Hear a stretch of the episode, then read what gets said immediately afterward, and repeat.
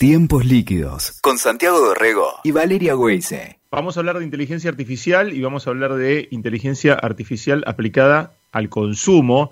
Eh, una, un motor de inteligencia artificial que permite imitar, emular el comportamiento de la mirada humana.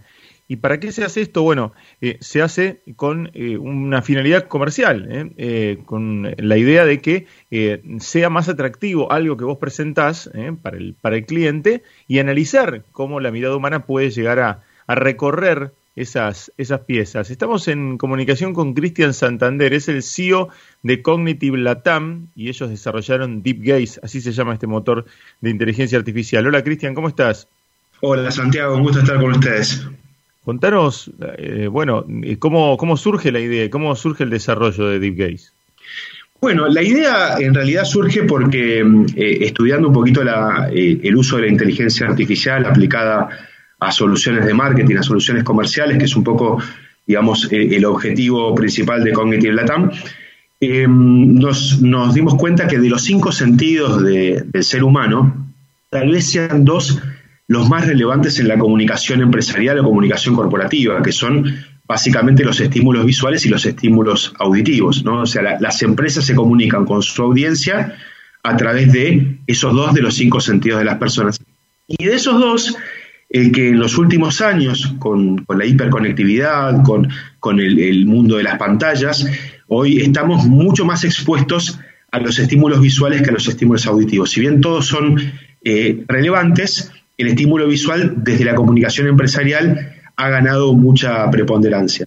Y eso tal vez ha sido uno de los principales, eh, digamos, disparadores de, poder entender cómo, cómo, el cerebro humano, digamos, desde la neurociencia, desde la neurobiología y desde la aplicación de la inteligencia artificial, responde a los estímulos visuales y bueno, de, de ahí surge un poco la idea de Deep Case.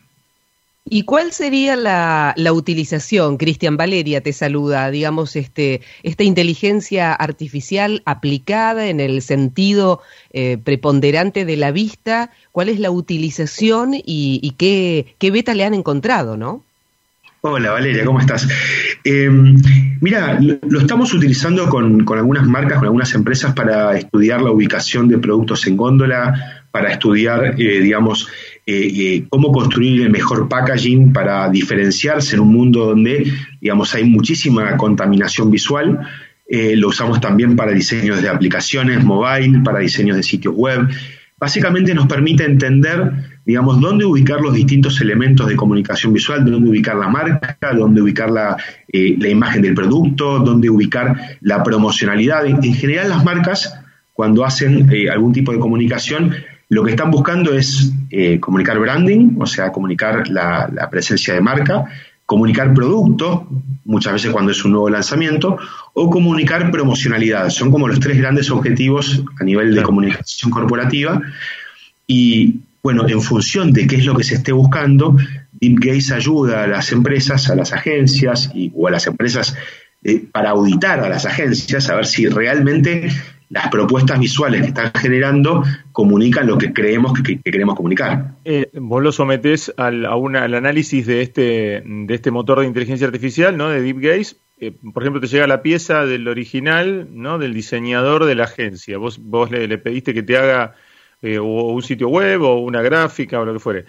Y vos, en, lugar de, bueno, en lugar de testearlo con humanos, lo testeás con, con, con este motor de inteligencia artificial. ¿Cómo, ¿Cómo es esa mecánica? Muy bien. Bueno, voy a ir un pasito más atrás para contar cómo se entrenó el modelo de inteligencia artificial, porque en definitiva lo entrenamos con personas reales. Lo que hicimos fue hacer sesiones de eye tracking, de seguimiento de mirada, frente a, más, a, miles de imágenes, más de 4.000 imágenes usamos para entrenar el modelo de inteligencia artificial. Y, bueno, muchas personas diferentes con distintos perfiles fueron sometidas a ese proceso como de recolección de datos. Con ese proceso de recolección de datos generamos una serie, eh, la verdad que eh, fue un trabajo de muchísimos meses de investigación, eh, porque no es una red neuronal, sino son una serie de redes neuronales que generan mapas de calor o mapas de prominencia visual y también generan mapas de orden, digamos, en el cual se miran los elementos, los distintos elementos que conforman la imagen. hoy estamos, esto está basado en estudios que que salieron hace muchos años del Instituto Tecnológico de Massachusetts, principalmente del MIT, que es, muy, es un referente en, lo que es este, inteligencia artificial, junto con algunos papers que fueron sacando eh, eh, Google o Facebook, que tienen que ver también con, ellos son pioneros en, en, lo que es procesamiento de imágenes. Y bueno, lo que hicimos fue, digamos, llevar un poquito más allá distintos elementos eh, que, ya estaban, que ya, ya eran conocidos y que estaban demostrados que eran, que eran valiosos y que, fueron probados. Y con eso, bueno, construimos esta, estas series de redes neuronales que son colaborativas entre sí que nos permiten entender eso. Eh, ¿Y quiénes trabajan en el equipo para hacer un desarrollo de este tipo como Deep Gaze? Digo, eh, pensando ¿no? en estas redes neuronales escribís, eh, en esta suerte de, procesamiento cognitivo que hace el cerebro humano, ¿no? ¿Quiénes entran en juego más allá, digo, de los, diseñadores que tienen que ver estrictamente con la inteligencia artificial, con la máquina, ¿no? Digo, ¿entran neurólogos y demás o no hay consulta de ese tipo? No, sí, sí, sí, totalmente. En el equipo tenemos científicos de datos, ingenieros, eh, desarrolladores eh, trabajamos con psicólogos y con especialistas en semiología. O sea, eh, de alguna manera esto conjuga, ¿no? Eh, trabajar en la neurociencia tiene esto del equipo multidisciplinario donde se necesitan distintas miradas, ¿no? Porque en definitiva lo que queremos hacer es replicar el proceso cognitivo, el proceso de razonamiento de las personas y eso no lo podemos hacer solamente desde el punto de vista matemático, ¿no? Que la inteligencia artificial tiene muchísima matemática subyacente, pero no deja de ser una, emulación de lo que pasa dentro del cerebro humano. Por eso, eh, digamos, a pesar de que la palabra la usamos tanto que a veces no, siempre nos damos cuenta de lo que significa, ¿no? Inteligencia artificial no deja de tener la palabra inteligencia dentro de, de esa conjugación de dos palabras, y lo de artificial es replicar de alguna manera, y hoy todo esto se llama inteligencia artificial débil, aunque sean desarrollos muy complejos, no dejan de ser inteligencias artificiales que están, digamos, enfocadas a resolver un problema particular,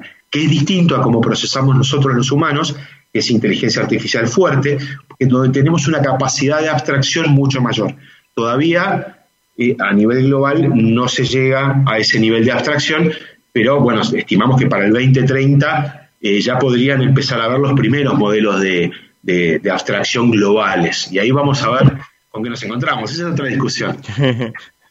Bueno, bueno, pero el, la, eh, a ver, eh, estos son, son este, pasos que, que, son muy interesantes para que después la empresa incluso tiene la posibilidad de, de chequear eh, resultados. Ustedes, por supuesto, que hacen este, este estudio previo a el, desarrollo, ponele de una, de una pieza gráfica, ¿no? Eh, después se harán las modificaciones que se tengan que hacer y después tenés la posibilidad de testearlo después, como para saber si, si tuvo mayor cantidad de conversiones o cómo anduvo eso, digo, como para cerrar el círculo. Está buenísima la pregunta que me haces, porque esto me lleva a un caso de uso eh, con un retailer de Chile un retailer muy, muy conocido, global, en realidad un retailer global, una marca norteamericana, pero estamos probando con el equipo de Chile, de, Ciencia de Datos. Em, esto lo podemos validar con las piezas de email marketing, porque en las piezas de email marketing podemos seguir las conversiones, sobre todo en lo que son comunicaciones de producto, podemos saber dónde se hizo clic. Entonces, lo que estamos tratando de entender es si podemos mejorar o, cuánto podemos mejorar las tasas de conversiones reubicando las piezas de comunicación. Y ahí sí podemos cerrar el circuito porque eh, de alguna manera en una app es más difícil después. Sí, sí, obviamente, hay, cosas que en las que no, qué sé yo, si lo hiciste para si, usaste eh, eh, Deep Gaze para, para diseñar un, cartel en la Lugones, no, no, no, tampoco sabes, este, no, una vía pública, no, no, no sabes efectivamente si, si hubo una, una conversión así tan específica, pero claro, con, con, un, con un email sí. Exactamente, exactamente.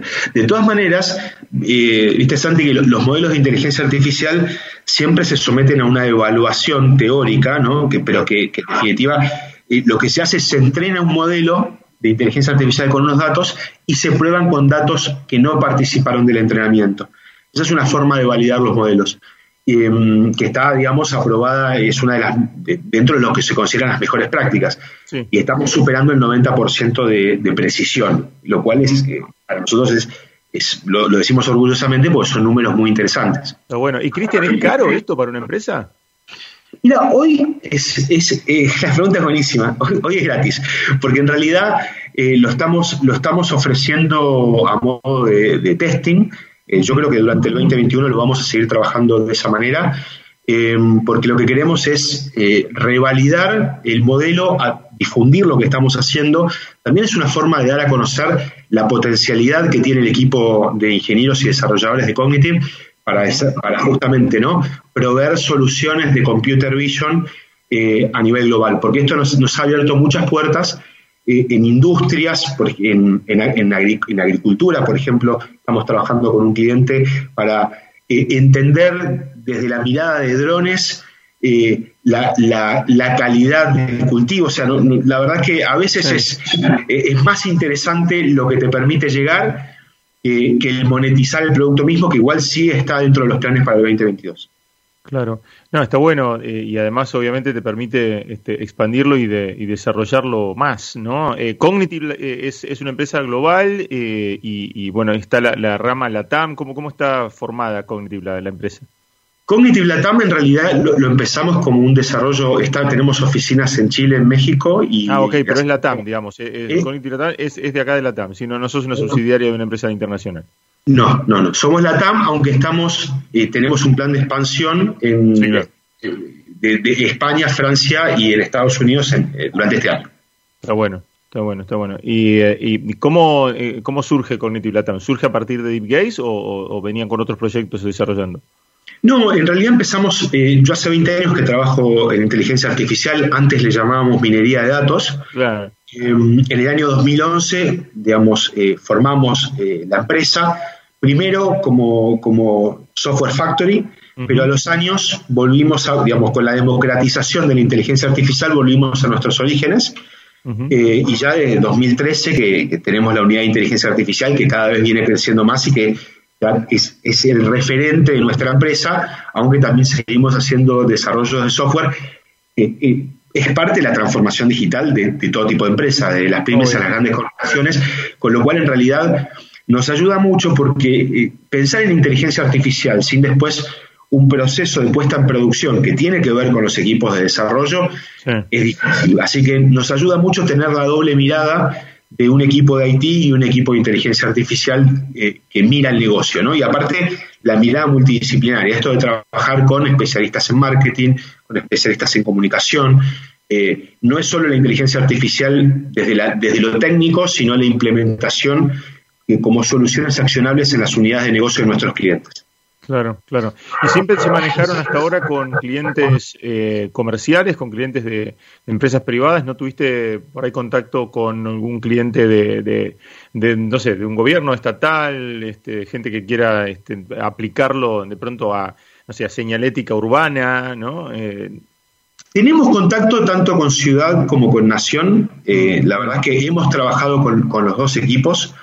Eh, como empresa eh, hemos hecho varios desarrollos de software para ellos y tenemos tenemos contacto con los equipos de, digamos, de, en el caso de, no quiero, no quiero decir el nombre de nadie para no, para no ir sus actividades, pero sí tenemos contacto con ciudades, están muy avanzados ellos en todo lo que es eh, políticas públicas basadas en la evidencia, básicamente ciencia de datos, pero lo están trabajando con equipos propios. Así que estamos, a veces colaboramos como asesores externos pero no, no, ellos hacen sus propios desarrollos por el momento.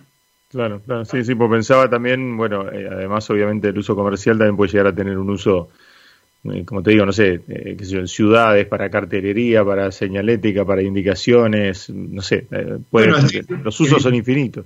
En el caso de ciudad, están trabajando mucho, por ejemplo, no sé si escuchaste hablar, hay un modelo de inteligencia artificial que trabaja sobre, sobre Boti, el WhatsApp, donde vos toses sobre el micrófono y ellos tienen un modelo que te predice si tenés COVID por el tipo de tos que tenés o no. Y lo están mejorando bastante, eh, sé que están trabajando mucho en ello eh, y es un caso de uso interesante. Claro, tal cual, tal cual. Cristian, eh, un placer eh, asomarnos un poquito este, al futuro y, a lo que ya, ya está aplicándose eh, y que lo están aplicando este, algunas, algunas empresas. La próxima vez que vea un cartel uno, o que vea un envase, un packaging, voy a pensar que por ahí pasó un robot antes, por ahí pasó el, este, Deep Gaze antes que, antes que mi mirada. es cierto, Santiago. Bueno, muchas gracias a, a vos y a Vale por la invitación. Un gusto estar acá con ustedes. Un abrazo grande. Muchas gracias. Chao, chao. Ahí pasaba, ¿eh? Cristian Santander, el CEO de Cognitive Latam. Hablamos de inteligencia artificial, ¿eh? del motor Deep Gaze. Escuchaste Tiempos Líquidos con Santiago Dorrego y Valeria Weise. WeToker. Sumamos las partes.